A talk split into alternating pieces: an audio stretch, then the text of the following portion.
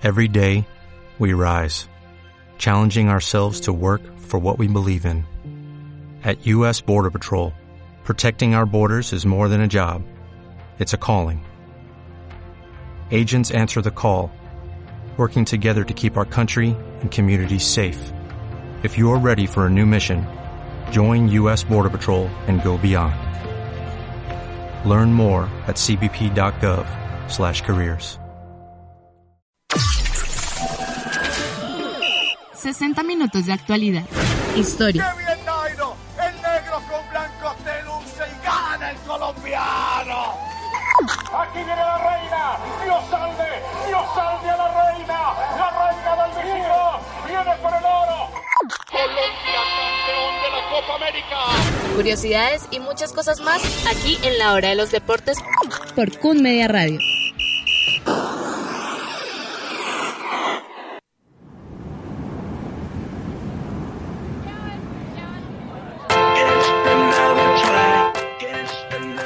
Estimados oyentes, muy pero muy buenas tardes, bienvenidos a la hora de los deportes. Nuevamente hoy miércoles de 5 a 6 de la tarde a través de www.cum.edu.co es la Media. Eh, tenemos 60 minutos llenos de actualidad deportiva, el resumen de la Vuelta a España. También tendremos los fichajes internacionales amistosos en cuanto a las selecciones de nivel suramericano. Inicia también las eliminatorias a la UEFA. Tendremos campeonato de baloncesto. Hoy va a ser una hora muy, muy, muy cargada de mucha información, de mucha actualidad, muchos deportes como siempre. Y para eso les voy a presentar eh, nuevamente a mi equipo de trabajo. Para hoy nos acompaña la señorita Karen Pardo. Karen, buenas tardes, ¿cómo estás? Hola, ¿qué tal? Muy buenas tardes, muy bien, felices de estar acá una vez más y como dijo usted, venimos cargados de actualidad el día de hoy, entonces vamos a, a intentar brindar toda la información para que no nos quedemos con, con nada hoy. Con nada en el tintero, sí señora. También nos acompaña el día de hoy el señor Diego Giraldo. Diego, buenas tardes, ¿cómo vamos? Muy buenas tardes a toda la comunidad cunista. El día de hoy, pues nada, ya para pues informarles toda la actualidad deportiva que hay referente a la Vuelta a España, ligas internacionales, mercado de pases y esperamos que disfruten de esta hora deportiva. Así es. Y para terminar con el equipo de, hoy, con la titular, el señor Steven Macías. Steven, buenas tardes. Y se llegó, claro que sí, se llegó la hora deportiva muy movida, como lo dices Oscar. Eh, baloncesto, tenis, tenemos nueva presentación del logo del Mundial Qatar, tenemos un nominado colombiano a premio Puskas, que es Juan, Juan, Juanfer Quintero, y bueno, muy movida esta hora estará. Así es, también estamos estrenando redes sociales. ¿Cómo son nuestras redes sociales, Karen, para que nuestros seguidores se puedan apuntar ahí? Bueno, nos pueden seguir en Twitter como arroba la hora de los dev 2. Sí. y en Instagram estamos como arroba la hora de los deportes kun. Arroba la hora de los deportes Kun en Instagram y ahora arroba, perdón, la hora de los deportes 2 en número, la hora de los dep 2 Dos en número en, Twitter. En Twitter, sí, los invitamos a que voten. Tenemos dos encuesticas ahí acerca de- del el, el campeón de la Vuelta a España para ver quién quién creen ustedes que es el campeón de la Vuelta a España. Y ahorita estaremos diciendo cómo va, cómo se mueve esa encuesta. Bueno, por ahí también nos podemos comunicar con nuestros oyentes. Entonces, pues para arrancar de una vez, para poder dar toda la información, arrancamos con la Vuelta a España. Pienses que no puedes, otro intento más. Oh. Yo, yo. Lo único que falta es otro intento más. Oh. Yo. Un intento más, es un intento más. Vive la vuelta en Radio Televisión Española. Es tiempo de las noticias en la hora de los deportes.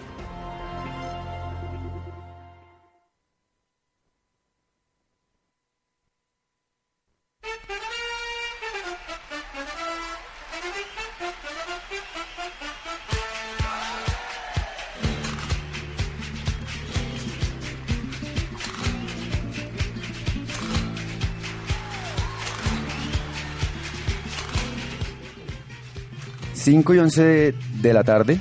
eh, empezamos con nuestro resumen de Vuelta a España. Eh, la etapa número 10 que se corrió el día de ayer, después del día de descanso que fue el lunes. Eh, creo que fue un descanso de pronto muy conveniente para Roglic, dejarlo descansar para una crono individual en la que tenía que pues dar su mejor esfuerzo y poder pues tratar de sacar el mayor tiempo posible ante los favoritos Valverde, Quintana y Superman López. Era una crono individual alrededor de la provincia de Pau, eran 36 kilómetros planos, la cual pues no tuvo muchas sorpresas, se esperaba digamos ese rendimiento de Roglic. Los favoritos pues para aclararle a nuestros oyentes, cuando son cronos individuales salen cada uno eh, cada dos minutos y arrancan los competidores en el orden diferente a como van en la general, es decir, el que va de primero arranca de últimas. Que Nairo arrancó de últimas. Arrancó de últimas eh, que para que, en tenga como esa general. ventaja, digámoslo así, de conocer el tiempo De los demás. de sus contrincantes. Y pues salen los últimos 10 o los primeros 10 de la general en este caso cada dos minutos. Eh, no sé si ustedes alcanzaron a dar cuenta que Primo Roglic le alcanzó a descontar esos dos minutos a Superman López. Alcanzó a Lo Superman alcanzó. y llegaron casi que al tiempo los dos. Sí, de hecho se estuvo pensando en alguna mm, sanción para Superman López porque cuando el corredor que viene detrás suyo lo alcanza, uno no puede entrar en la estela de aire, que era lo que hablábamos en programas pasados, que es estar pegado a la rueda, aprovecharse de que él va cortando el viento y así pues tener un poco may- mayor velocidad y también hacer un pues menos esfuerzo. Sí, usarlo a, su favor. Exacto, entonces tiene que estar como, como dicen la línea de vida, un metro y medio al lado. bien Sí, para que no se aproveche como del viento de la rueda del que va adelante o algo así, pero eh, digamos que es- estuvo al límite Miguel Ángel López cuando lo alcanzó Primo Roglic, pero no, no fue para sanción. eh, Sí, no, no, alcanzó a, alcanzó a- a de hecho él se ve que se distancia y pues sí se, ahí en una, ya cuando van a cruzar la meta los dos, Roglic pasa como a la mitad del carril y Miguel Ángel se le mete detrás, ahí fue donde pensamos que podía haber algún tipo de sanción, pero pues no, no se dio así. Y Ya, y para recordar, eh, Roglic, esta pues etapa contra reloj es el mejor tiempo o la mejor marca que él tiene eh, como ciclista profesional, donde eh, tuvo pues una marca de 47 minutos y 5 segundos. Sí, fue una muy buena marca. Sí, digamos que ya para meternos un poquito en la etapa, en el punto intermedio, faltando 25 kilómetros, o sea, apenas habían recorrido 10, 11 kilómetros, ya le llevaba Roglic a Nairo un minuto 16 segundos en el primer intermedio. En el segundo intermedio le llevaba a Valverde 54 segundos, a Superman López 1 minuto 32 y ahí en ese punto Nairo ya perdía 2 minutos 12 segundos. Al final, pues Roglic eh, terminaría como el mejor de la etapa, como decía Diego, con 47 minutos 5 segundos en un promedio aproximado de 47 kilómetros por hora. Hizo los, los 36 kilómetros. Miguel Ángel López pues eh, llegó a 2.10. En el segundo de la etapa quedó Paul Eblin del CSC a 25 segundos. El mejor colombiano ubicado fue Daniel Martínez, décimo en la etapa, Sí. a un minuto 28.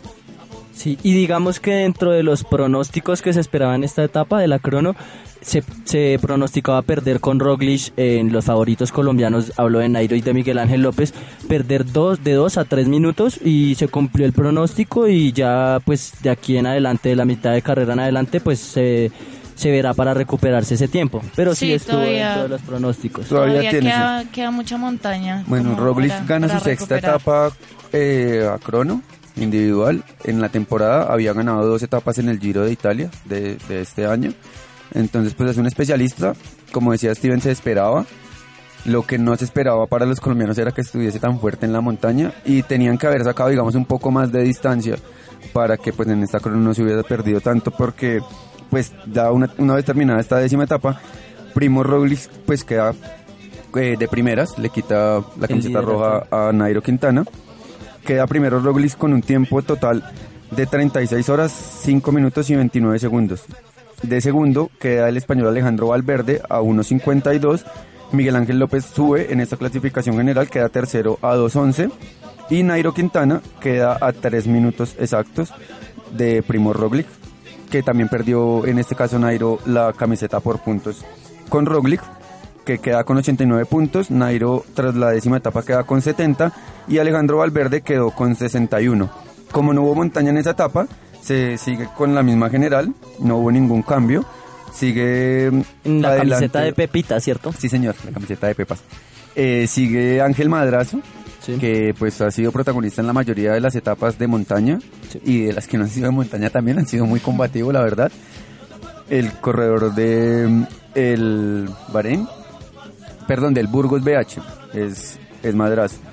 Sigue eh, con la camiseta de puntos y Miguel Ángel López, al término de la décima etapa, continuaba también con la camiseta de mejor joven, con un descuento que le hizo Pogacar, que ya estaba únicamente a 54 segundos. El tercero en esta disputa es Higuita, el colombiano, pero ya está a 7 minutos 56.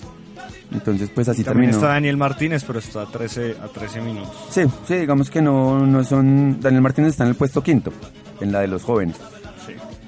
Eh, no hubo mayor cambio, pues aparte de la general, de la, como decíamos, lo que se esperaba con Roglic.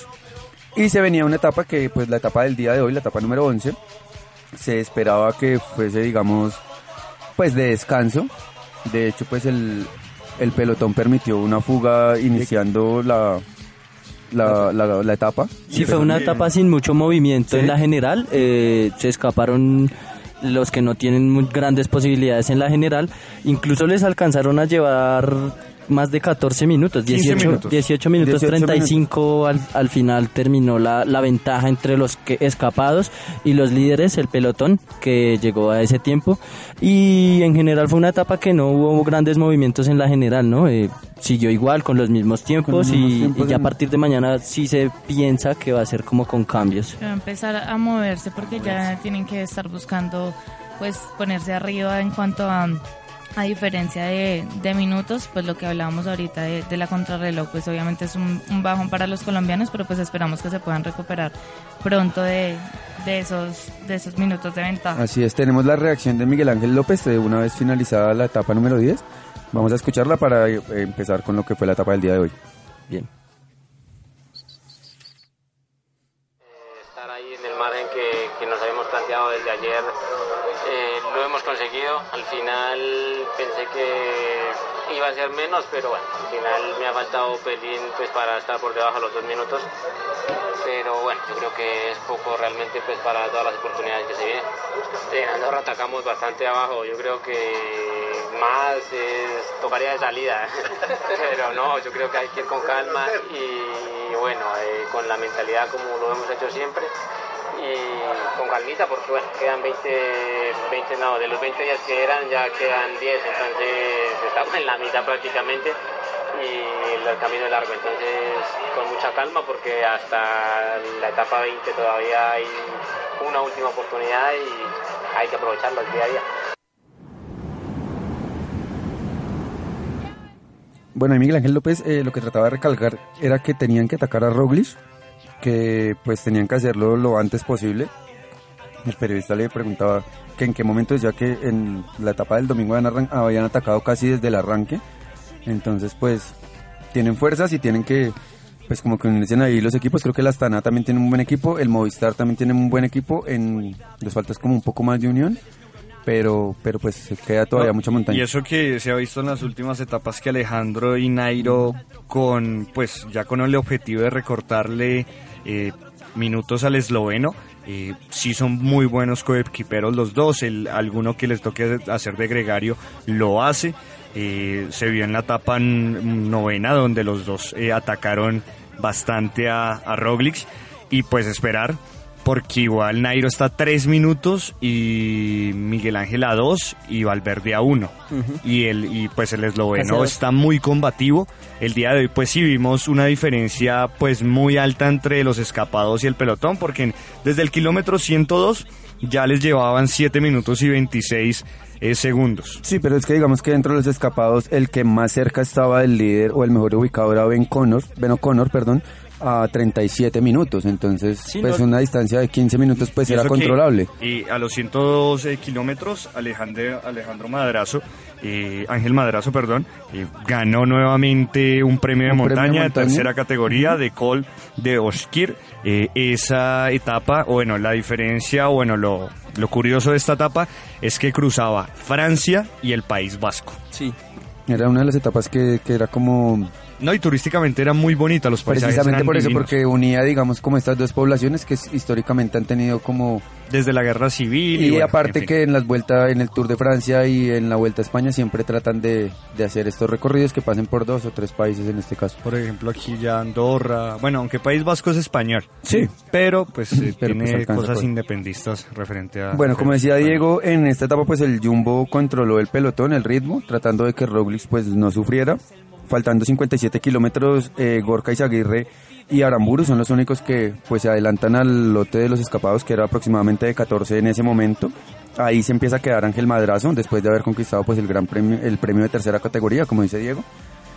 De, ya después de eso, pues faltando 25 kilómetros, el corredor del Euskadi, que a la postre pues sería el ganador, del Euskadi Murias, Miguel Iturria, eh, se lanza en solitario por la etapa, les alcanza a tomar 20 segundos a los persecutores. No sé si ustedes lo alcanzaron a ver, fue algo muy dramático porque faltando 7 kilómetros tan solo les llevaba 10 segundos. Sí. Entonces en la toma aérea se alcanzaba a ver que ya, ya lo Que los tenían. tenía cerquita. Pero a la final alcanzó a llegar, llegó con 6 segundos de ventaja sobre los cuatro persecutores que en este caso eran Lastra, Hodgson y Bildart. Y pues ganó la etapa, es su primera etapa que gana en una vuelta para el equipo español. También pues para resaltar, hay en estas vueltas hay tres o cuatro equipos que son, no son World Tour, que no tienen digamos como el cupo asegurado, pero sí son invitados. Y en esta etapa, el Cofidis por lo menos ya ganó, en esta vuelta, perdón, el Cofidis ya ganó etapa, que es uno de los invitados. El Burgos BH también ganó con madrazos. Entonces se convierten en tres equipos invitados. De los cuatro que hay, tres ya ganaron alguna etapa. Entonces, pues es muy bueno porque eso significa que los equipos que están invitando no son como siempre, que son equipos de relleno, que van únicamente como por mostrarse y hacer publicidad. Estos han Están haciendo combatido. Y competencia. no se ve más competitivo, sí. Exactamente. Y digamos que Madrazo pues ha sido, como les decía, uno de los más combativos. Ya terminando la general de hoy, pues como decíamos, no tuvo mayores cambios. Sigue de primeras Roglic, ya con un tiempo de 41 horas eh, y 48 segundos. De segundas está el español Alejandro Valverde del Movistar a 1.52. Miguel Ángel López continúa tercero a 2.11 con la camiseta de líderes, de, de jóvenes, perdón. Y Nairo Quintana eh, termina en el cuarto puesto a 3 minutos cerrados. Para cerrar ahí con, con la general de los colombianos en el puesto 14 se, evita- se, equi- eh, se ubica, ubica. perdón, se ubica Sergio Iquita a 10 minutos 17 segundos. En el, el lugar número 15 está Esteban Chávez a 10 minutos 47 segundos. En el 19 Daniel Martínez a 15 minutos 12 segundos. Ya pasamos al 46 con Sebastián Henao que está a 45 minutos 30 segundos del líder. En el 47 está Sergio Henao a 48 minutos 57 y cierra la cuota de los colombianos Darwin Atapoma a 59 minutos 20 segundos en el puesto 60 de la clasificación general. Ya bajo el ritmo de Esteban Chávez, ¿no? Estaba dentro del top 10 los primeros días y ahora está en el puesto 15 a 10 minutos. En las, en las pasado- estepas es de también montaña ha han- sufrido. Sí, ha sufrido mucho y le han también pasado muchísimos, En los eh, pinchazos y todo en, eso. en la crono también perdió. Perdió demasiado porque pues Esteban sí es uno de los que más pierde siempre en la crono pues por su peso y demás. Inicial, en las primeras veíamos que estaban los cuatro colombianos con Rigo y, y Sí. Chávez estaban como ahí presentes en el Sí. top 10, pero sí ya se fue alejando un poco de, de que de esos primeros puestos. Bueno, Y las el- generales, señor. En la parte de, equipos, el Movistar Team está de primero con 122 horas, 11 minutos y 23 segundos. El Astana está a 21 minutos y 54 segundos. Y el Team Jumbo está a 36 minutos y 36 segundos. Así es, comencemos entonces en la clasificación de la montaña. La sigue liderando Ángel Madrazo con 32 puntos. eh, y de segundas está Bochart con 21. Francés. Sí, señor. Eh, de la jóvenes, eh, de la clasificación de jóvenes, perdón, también termina Miguel Ángel López primero y Pogacar está segundo con los mismos 54 segundos. Entonces, pues ya esperar qué pasa esta semana. Otra vez se vienen las etapas de alta montaña. Ya estamos casi en la mitad de la vuelta. Eh, en las encuestas, Karen, ¿cómo nos fue con, con el ganador según nuestros tuiteros? Bueno, en Twitter, según eh, nuestros oyentes gana, mentiras, en este momento se encuentra empatado Miguel Ángel López con Nairo Quintana con un 44% de, del campeón de la Vuelta a España 2019. Teníamos en, en las opciones los cuatro, ¿no? Los cuatro, pues... Los cuatro, los llamados cuatro fantásticos porque pues como ya lo habíamos dicho, se ha evidenciado en varias etapas de que, que han hecho cuatro y que pues entre ellos es, eh, está definida pues como tal la, la Vuelta a España y pusimos pues esas cuatro opciones. Está Miguel Ángel López, Alejandro Valverde, Primos Roglis y Nairo Quintana. En este momento Miguel Ángel López y Nairo Quintana están empatados. Y Primo Roglic con un 11% va en tercer lugar, Alejandro no ha tenido votos. Y para la etapa de mañana eh, será una etapa de 171,4 kilómetros, eh, un circuito entre Navarra y Bilbao. Tiene cuatro premios de montaña de tercera categoría. Eh, al final hay una subida durísima, es empinada, es a lo último ya de la una- etapa. una etapa Son media 320 montaña, ¿no? metros. El alto de Alvaraiz. Eh, acaba de recordar que esta etapa también va a ser durante todo el País Vasco. Sí, a lo último se puede, se puede atacar mucho porque es una subida empinadísima. Y ahí- 320 metros. Sí, Y también hay dos premios de tercera categoría seguidos, como el alto de um, Umritumendi y eh, que tiene 308 metros y el alto el Ibero Umritumendi, sí. 410. Lo que pasa es que eh, la gramática de- del, Del- País del País Vasco es bastante complicadita. Sí, sí. Y mañana pues esperan por lo menos ataques y, y- y que se modifique algo en, por lo menos recuperar algo de tiempo para los colombianos. Sí, esperemos que pues mañana ya den el gran paso y empiecen a, a descontar las Robles porque pues es importante empezar a hacerlo en estas etapas para no colgarse y verse como Sí, se Está a tres minutos y a Son dos tres minutos, sí. Como usted lo mencionaba, hubiera sido más conveniente pues que ya los tuvieran para que no se Sí, hubiera claro, perdido pero mucho. es que Roglic también está muy duro, entonces Sí, está- la verdad le hicieron muchos ataques y tienen que, que seguirlo haciendo a ver cómo responde. Bueno muchachos, 5 y 27 de la tarde, como saben en esta temporada pues hemos traído musiquita española, hoy venimos con grupos de rock español. ¿Les suena de pronto el grupo Los Rodríguez? Sí, claro, Andrés, Andrés Calamaro. Exactamente, eso es un grupo que es hispano-argentino. Eh, es así. español, el baterista y el vocalista pues eran Eran argentinos. argentinos. Y vamos con Sin Documentos.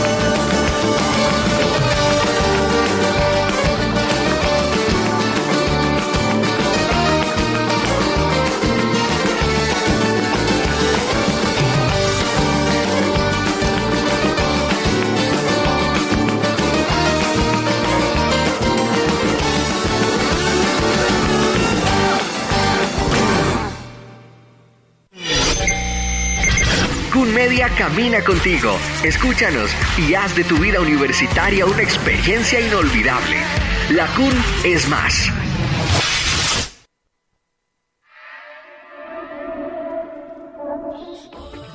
Cinco y 32 de la tarde, continuamos acá en la hora de los deportes. Recuerden que nos están escuchando a través de www.cum.edu.co slash kunmedia. También nos pueden seguir en nuestras redes sociales en arroba kunmedia y en, en Instagram y en Facebook en Central Kunmedia. Bueno, arrancamos con actualidad de la selección Colombia. Se vienen amistosos internacionales en este momento. Eh, hubo una novedad en la convocatoria, ¿no? Que ya había salido la semana pasada. Se lesiona Daniel Muñoz, volante del equipo Atlético Nacional, por el cual el equipo antioqueño pues sacó un comunicado de prensa en el que dice que tiene un edema en el vientre muscular del bíceps femoral izquierdo, eso traduciéndolo para que nuestros oyentes lo entiendan, es un desgarre prácticamente, en el cual, en el cual tendrá una recuperación de 7 a 10 días, eh, pues para poderle manejar esto y retornar la competencia, indicaron, eh, indicó el equipo antioqueño en este comunicado. El cambio por Daniel Muñoz fue el reemplazo por Jorman Campuzano, un volante de Boca Juniors, Sí. al cual Queiroz llamó de último momento por lo que acaba de nombrar Oscar de esa lesión. Esa lesión. Eh, Jorman que fue suplente en el empate 0-0 entre Boca y River en el Superclásico del fin de semana. Hace un mes que no juega. Sí, Ah, no- un no mes no juega, y digamos que la posición pues no sería la misma porque él es un volante más de recuperación Es un volante mientras 6 como Barrios. mientras que Muñoz es un poco más de extremo. Pero pues bueno, digamos que también esto es bueno para el recambio que necesita la selección y pues me parece conveniente que Queiroz empiece pues a convocar estos nuevos jóvenes, estos nuevos talentos para la para estos amistosos que se vienen, que recordemos que son contra Brasil y contra y Venezuela. contra Venezuela, sí señor. El partido de Brasil será el día viernes a las 7 y media de la noche en Miami, ¿no? En Estados Unidos. Y también el día martes, el 10 de septiembre, se jugará contra Venezuela a las 8 de la noche. Y Brasil no va a contar con, con Rodrigo, ¿no? Sí, Brasil tiene también muchas novedades, creo que tampoco viene Neymar. Pues como, Sí, sí, Neymar está convocado con Vinicius Junior. El eh, Rodrigo, que ahorita es como su máxima estrella, eh, jugador del Real Madrid. ¿Se lesionó? No va a estar por lesión, sí, señor. Uh, bueno. Bueno, en cuanto al equipo colombiano, recordemos que el último, los últimos amistosos que ha jugado, uno de ellos fue contra Perú, en el cual ganó 3-0. Y pues de esa nómina mm, hay muchos que no repiten, digamos James Rodríguez por lesión, ya volvió también a los entrenamientos esta semana, pues porque como hay fecha FIFA a nivel mundial, recordemos que también hay, hay eliminatorias de la Euro, que ya las vamos a revisar.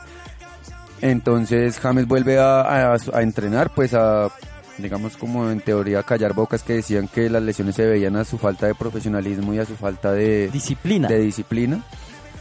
Y pues bueno, esperemos a ver cómo, cómo le va a James. ¿Cómo sería, digamos, para ustedes la formación? ¿Cómo, cómo pondrían ustedes, en este caso, a, a formar a la selección Colombia? Bueno, yo, yo pondría a David Ospina, aunque me gustaría probar otro tipo de arqueros, pero la pregunta es ¿quién pondría a Queiroz o a quién pondría uno?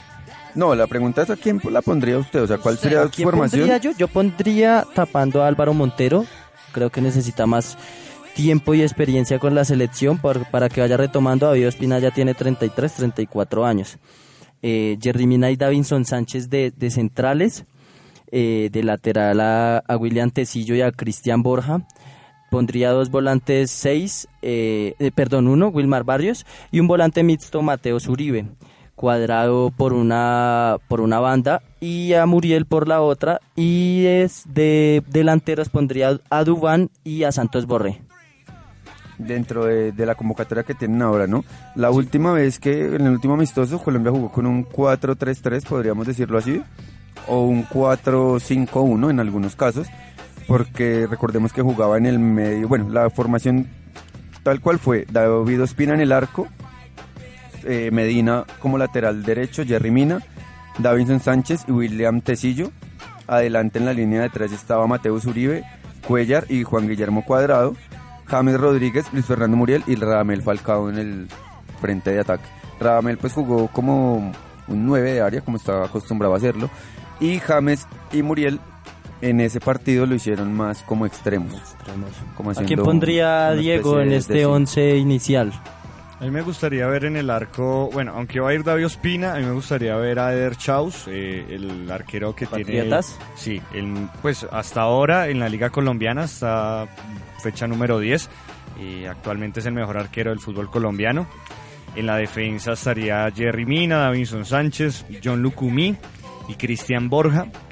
Y colocaría en la mitad a Wilmar Barrios, a Mateo Zuribe, eh, a Juan Guillermo Cuadrado, a Luis Díaz y en la delantera hacia Dubán y a Rafael Santos Borja. Yo creo que básicamente lo que se tratan estos amistosos es de eso, ¿no? De probar posiciones y ver cómo está cada uno de, dependiendo pues de su posición y a ver cómo, cómo Pero les yo creo va. que, bueno, De hecho, por eso yo creo que Queiroz tampoco llama volantes de creación para mirar a ver No, qué lo que pasa es que él tiene quiere- ¿Qué puede a nivel ¿Qué puede suplir ahí Sí, en ese sí, en juego? caso de y él no está estén- mirando los funcionamientos tácticos que, que va a tener referente a cualquier rival que le toque en la eliminatoria, porque si vemos, el equipo, eh, sí, eh, los jugadores tienen muchas características para atacar por las bandas, pero hay mucho volante central y mucho volante de marca, o volante 8, volante mixto. Y ya Central. arriba sería pues los que tienen mejor momento en este momento que es Duan, Rafael, Muriel y, y estoy ya pues Roger, pero bueno. En ese orden de ideas, perdón, eh, digamos, esperaríamos un equipo ofensivo o defensivo. Defensivo. O más bien como equilibrado. Mm, Es que- contra Brasil. Sí, contra Brasil digamos que pues tampoco se puede uno ir defensivo porque usted sabe que usted se le defiende a Brasil y donde le defienda mal le manda 4 o 5 en un primer tiempo. Pero también vamos a jugar contra Venezuela y están la- los mismos Exacto. jugadores, entonces no es tanto los el funcionamiento, sino los que llamó.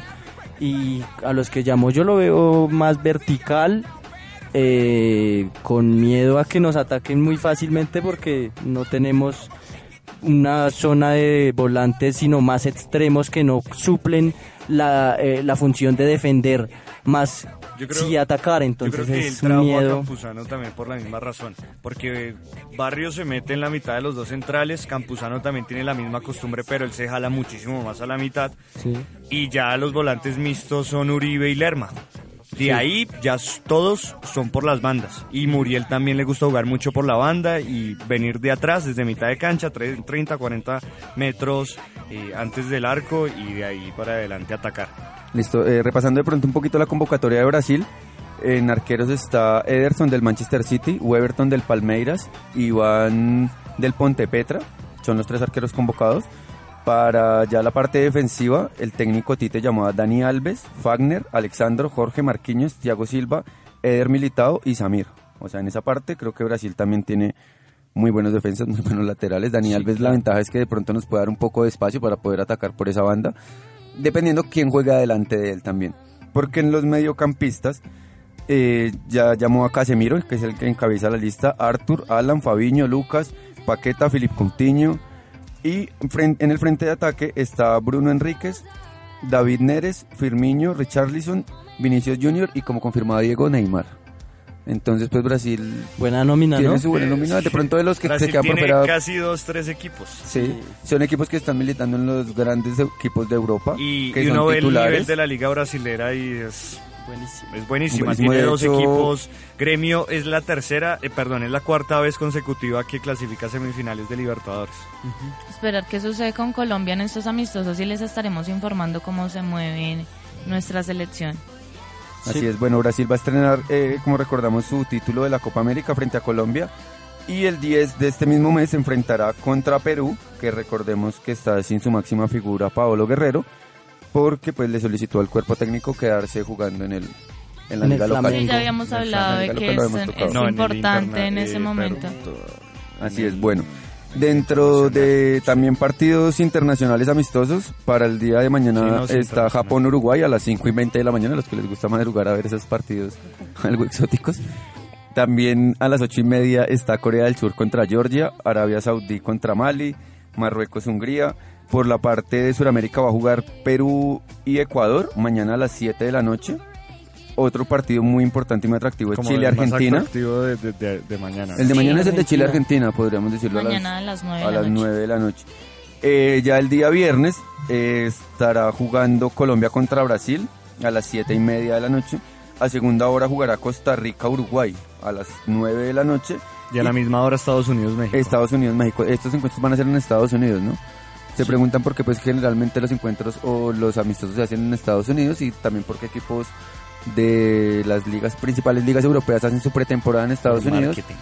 por marketing y dinero, sí señor, así como cuando van a jugar allá a Japón y a China y eso. Es marketing. Es porque allá les pagan el hotel, les pagan los viajes, les dan viáticos, les dan de todo, más encima pues los premios que se pagan. y también lo que promociona publicitariamente el equipo en la parte de indumentarias y eh, la publicidad. Sí, señor. Bueno, ya la otra fecha se iniciará a partir del día martes. Dentro de los partidos pues más representativos encontramos el martes Estados Unidos-Uruguay a las 7 de la noche, Ecuador-Bolivia también el martes a las 7, Colombia-Venezuela que será el martes a las 8 de la noche y Argentina-México que terminará también el martes a las 9 de la noche. Cerrando la jornada en los equipos suramericanos está Brasil contra Perú el martes a las 10. Esperemos a ver entonces pues cómo evoluciona esta parte de, de los amistosos. Tenemos también las eliminatorias a la Euro, ¿cierto Karen? Empiezan también mañana, pues por eso es que las Eh, principales... Bueno, empieza la quinta fecha. Sí, o sea, digamos que mañana hay fecha, sería la palabra adecuada. O en esta, en esta misma fecha FIFA se aprovecha pues para tener estos partidos y que los jugadores pues que que quedan en las principales ligas también tengan competición con sus selecciones. ¿Qué partidos hay así como, como representativos? o- Mm, Mañana podemos ver Armenia, Italia, Sí. Rumania, España, Irlanda, Suiza. Ese será la 1 y 45 de la tarde. Eslovaquia con Croacia. Eh, ya sería el viernes a la 1 y 45 y Alemania y Países Bajos también jugarán a la hora el, Sería como el viernes. eliminatorio. Sí, ta- esos dos se juegan al, al, al mismo tiempo, Eslo- Eslovaquia, Croacia y Alemania versus Holanda. Sí, es- esta es la tercera fecha, como decía Diego, ¿no? En el grupo A va La quinta, liderando... la quinta. La quinta fecha. Perdón, la quinta fecha. En el, en el grupo A va liderando Inglaterra y República Checa. Recordemos que ahí pasan únicamente los dos primeros, ¿no? Eh, Por cada no. grupo. Pasa el primero y el segundo entra a jugar como algún tipo los de repechajes. Los dos mejores, eh, lo- eh, los Mejores segundos. Los mejores segundos de los eh, nueve grupos que hay en las eliminatorias eh, hace- juegan repechaje. Y los que tienen mejor puntuación sí pasan directo. República Checa mejores. que juega contra Kosovo el, el sábado. Sí, eh, pues para nombrar los líderes, en el grupo A estaría clasificando Inglaterra, en el grupo B está Ucrania, en el grupo C está por encima Irlanda del Norte sobre Alemania y sobre Holanda. Esta es una de las, pues digamos, de las sorpresas de estas eliminatorias. Y En la sorpresa también es Irlanda en el grupo D, ¿no? Que Está por encima de primera. Dinamarca también. Y de que- Suiza. Y de Suiza, que recordemos que Dinamarca pues hizo un muy buen mundial también. Entonces, Y Hungría también es eh, sorpresa en el grupo E como líder. Hungría. Supera a Croacia y En el grupo F, pues eh, España está por encima de Rumania y Suecia, que serían como los más opcionados. En el grupo G está Polonia al mando. En el grupo H va ganando Francia Sobre Turquía. sobre Turquía. En el grupo I el líder es Bélgica sobre la selección de Rusia que está segunda. Y en el grupo J está liderando Italia eh, sobre la selección de Finlandia. Y Grecia. Y Grecia, Y sí, Armenia. Estas son las eliminatorias de la Eurocopa. 5 y 46 minutos. ¿Qué les parece si vamos con una cancioncita para terminar ya con el resto de actualidad deportiva? Vamos con. ¿Le suena el señor Enrique Bumburi? Sí, claro. Él fue vocalista de una agrupación que se llamaba Héroes del Silencio. Y esta canción se llama Maldito Duende. Vamos a escucharla.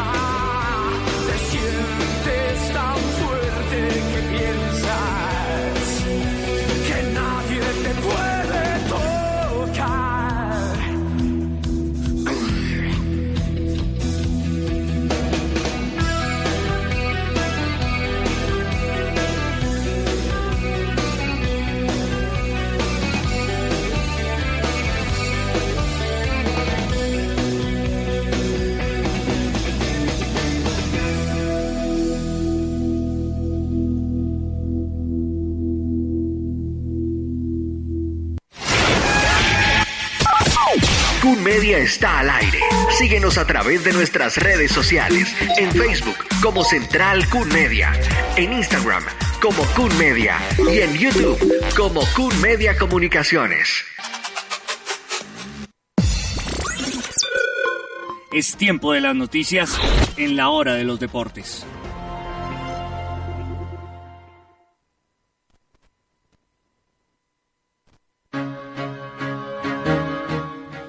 Cinco y 50 de la tarde, recuerden que nos están escuchando por www.kun.edu.co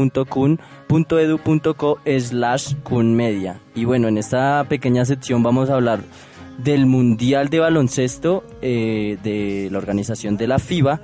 En, esta, en este año se juega en China, es la edición número 18.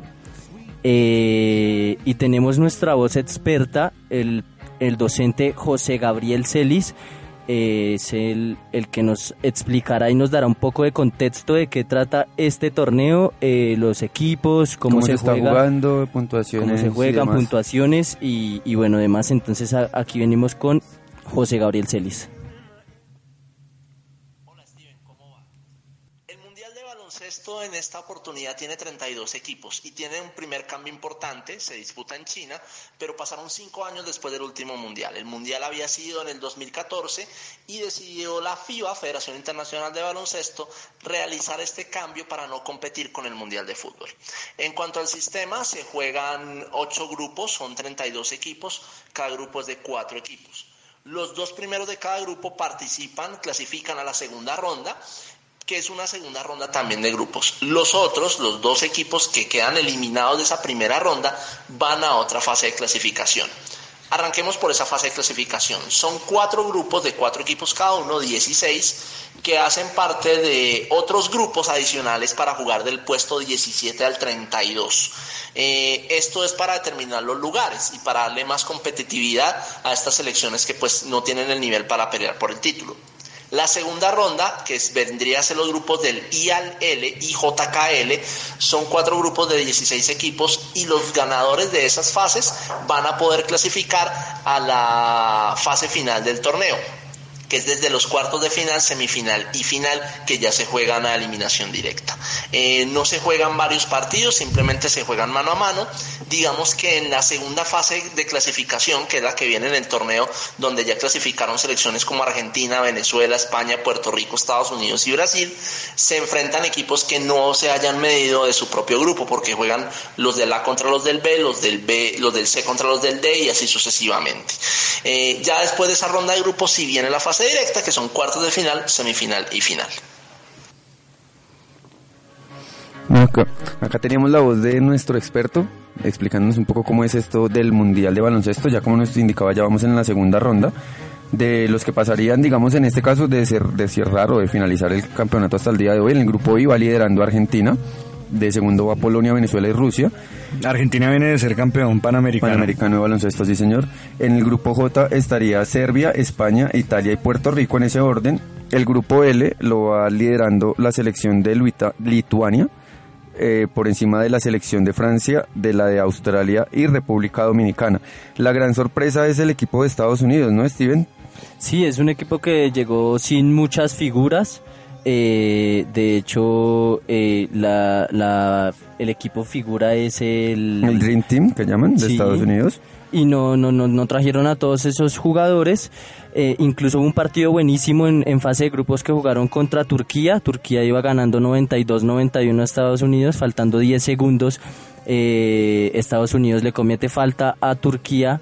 Pues como estrategia eh, se comió los tiros penales y de ahí a finales Esos eh, tiros de Estados castigo, Unidos son tiros de sí, castigo en el, en el baloncesto. Estados Unidos le dio la vuelta y ganó 93-92 y, y bueno, un- unos buenos partidos se han visto en esta en este mundial de FIBA baloncesto, eh, donde Argentina, eh, suramericanos como Brasil, como eh, Venezuela también están ahí.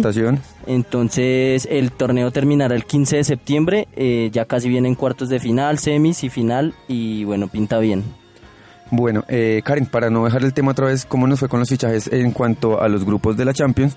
Que recordemos que ya se sortearon esta semana, vamos a recordarlos así rápidamente. En el grupo A quedó el Brujas, el Galatasaray, Paris Saint Germain y Real Madrid. Eh, hago una acotación. El Real Madrid eh, está Falcao en el Brujas. En el, no, en el Real no, está en el Galatasaray, está Falcao. De- Ojalá perdón, estuviera en el Real. Rodríguez, Yo James sí iba a decir, perdón, ¿cómo así? ¿Qué pasa ahí? En el Real Madrid está James Rodríguez, en el Brujas está Eder eh, Álvarez Balanta y en el Galatasaray está Falcao. Y en el París está um, Neymar, que a la final no se fue. En el grupo B está el Bayern Múnich, el Estrella Roja, el Olympiacos y el Tottenham. En el Tottenham tenemos representación del colombiano Sánchez. Davison Sánchez. En el Bayern pues ya no está James. En el grupo C está el Atalanta. En el Duván que y Muriel. Duván Duván y y, Muriel. Duván Zapata y Muriel contra el Dinamo de Zagreb, el Manchester City y el Shakhtar Donetsk. En el grupo D está el Atlético de Madrid, el Bayer Leverkusen, la Juventus y el Lokomotiv de Moscú. En el grupo E quedó el GNK, El gen que tiene dos Sí, colombianos. ese, ¿cuál quién está jugando ahí? Y John Lucumí. Lukumi que había venido siendo Lucumí titular. es titular igual que John Cuesta. Sí. John Cuesta es exjugador de Nacional y John Lucumí. Y llamado a la selección. Y llamado a selección, sí, señor. Exactamente, ellos van contra el Liverpool, el Napoli y el Red Bull Salzburg. De, en el grupo F está el Barcelona, el Dortmund, el Inter y el Slavia Praga. El grupo G lo cierra Benfica, el Lyon, el Leipzig y el y Saint. Zenit de Wilmar Barrios. Wilmar Barrios que también ya está cogiendo otra vez ritmo, ¿no? Sí, igual Está- es titular, Sí. es indiscutible. Pero digamos que Rusia. después de que salió de Boca como que había venido recayendo, no tenía Eh, como le buena dio muy duro participación. el clima. El clima, pues, la adaptación al jugador colombiano siempre la adaptación a Europa le- se le ha dificultado, pero, pero pues lo está haciendo bien. Y ya en el último grupo lo cierra el Ajax, el Chelsea, el Lille y el Valencia es de el España. grupo de la muerte. Yo ¿El creo más parejo de todos? No, bueno, el de Barcelona por y- parejo, e Inter. Pero no, el del el- Real Madrid también me parece que es un grupo que sí, está pero es que está de flojo el Brujas. Y por ejemplo en el F el Slavia Praga es flojo. En cambio en el H Chelsea no viene con muy bien. El Ajax eh, viene de semifinales de Champions. Valencia también en la Liga Española está jugando muy bien. Y el Lille en Francia puntea con el Paris Saint Germain. Listo. Karen, de estos equipos, ¿cuáles fueron, digamos, los cinco que más invirtieron el top 5? Eh, los que más invirtieron en el primer lugar, bueno, los dos primeros lugares están ubicados los dos principales de España. El Real Madrid ganó, gastó 307,5 millones de euros, así como los más importantes está el de Hazard y el de Yuka, Yo- eh, Luka Luka Jovic. Jovic. Luka Jovic. En Frankfurt. Sí, sí, señor. Pues lo que decíamos de James Rodríguez, que, que vuelve. El- en segundo lugar, como les decía, está el Fútbol Club Barcelona, gastó 156,4 millones de euros. Qué diferencia, ¿no? De 307 a 156. Sí, para, es, es bastante, bastante dinero. Saber Eh, invertir. Es que ellos estaban esperando la compra de Neymar, porque pues, Sí. recordemos que tienen un tope también y Neymar valía alrededor de 200 millones de euros. Entonces, Antoine Griezmann 120 millones y Frankie de Jong 75 que son los fichajes como más caros del club. En el tercero está el Atlético de Madrid que gastó 243,5 millones de euros. Sí. Joao Félix estuvo ahí. Joao Félix. Sí, de hecho, eh, para hablar de eso, digamos, Joao Félix es el, el fichaje más caro de, de este mercado de pases. 150 millones. Eh, no, pagaron 127 millones de euros, Pero eh, más pues más, bo- más bonificaciones y demás. Recordemos que va del Benfica al Atlético de Madrid. El siguiente es Antoine Griezmann, que pasó del Atlético de Madrid al Fútbol Club Barcelona por 120 millones de 120 euros. Eden Hazard viene del Chelsea para el Real Madrid por 100 millones de euros, también pues más bonificaciones y demás cláusulas. El cuarto sería Harry Maguire, que salió del Leicester City para el Manchester United. Matías de Ligt, que es uno de los más sonados, lo estaban buscando en el Barcelona, lo estaban buscando también por la parte de Inglaterra. Finalmente se fue para la Juventus por 85.5 millones de euros. Y Romeo Lukaku, que es uno de los fichajes de pronto que más provecho han sacado. Él desde el inicio de la apertura del, de los fichajes o de este mercado indicó que quería salir del Manchester United. Se fue para el Inter 65 millones de euros en los dos primeros partidos que ha jugado, ha marcado gol. La Juventus de Turín, que también gastó bastante dinero, 188,5 millones de euros eh, con la renovación de su plantilla. Así de es. Like eh, es uno de los, pues como los, el fichaje más importante. Buen central. Eh, en el Inter el Inter se reforzó bien, ¿no? Con el defensa Diego Diego Godín. Diego El Godín, Inter Lukaku. gastó 155 millones de euros. Para cerrar, Para tenemos algo cerrar, de fútbol. US Open. eh, para no, de fútbol. Cerremos algo con Bueno, fútbol. Digamos la Liga. Colombiana que se está jugando la, la fecha que estaba aplazada. Millonarios va perdiendo 2 a 1 con el Unión Magdalena. Con Empezó ganando, le hicieron dos goles. Sí, señor, van 7 minutos de adición. El Huila juega a las 6 de la tarde, ya está por empezar contra el Deportes, Deportivo Cúcuta. Y la Equidad recibe en el Metropolitano de Techo al Pasto. Ahora sí vamos con US Open para cerrar. US Open está jugando Robert Farah y Juan Sebastián Cabal contra la pareja japonesa e inglesa Ben McClellan y Luke Banbridge. En el primer set ganamos 6-4 y en el segundo van empatados los colombianos 4-4. Bueno, muchachos, 6 de la tarde en punto, se nos acaba la hora de los deportes. Los invitamos a que nos sigan en nuestras redes sociales de Cunmedia, en Instagram arroba Cunmedia, en Facebook Central arroba Cunmedia, en nuestras redes sociales de la, hora, del- de los deportes. La hora de los deportes Kun en Instagram y la hora de los Dep 2 en Twitter para que porfa estén pendientes. Ahí vamos a estarles posteando todo lo que esté pasando. Ok, saluditos tienen de pronto ustedes por ahí para sus oyentes. Agradecerle a nuestro máster Andrés, Andrés, que hace posible aquí es- que esto suene. Las Saluditos canciones a- románticas a la- de fondo. para- Sí, para cerrar. La familia, a la familia, a Viviana, a, a la esposa, a ¿La esposa de Viviana o a la esposa suya? a las dos, es por y a mi esposa. Muy bien, don Diego, ustedes saludos por Y ahí. nada, mi familia. Oyentes, y- Luna favorita que siempre está por ahí. Y a Samantha. A Samantha también. Sí, claro. A mi familia también. A mi familia. Muy bien.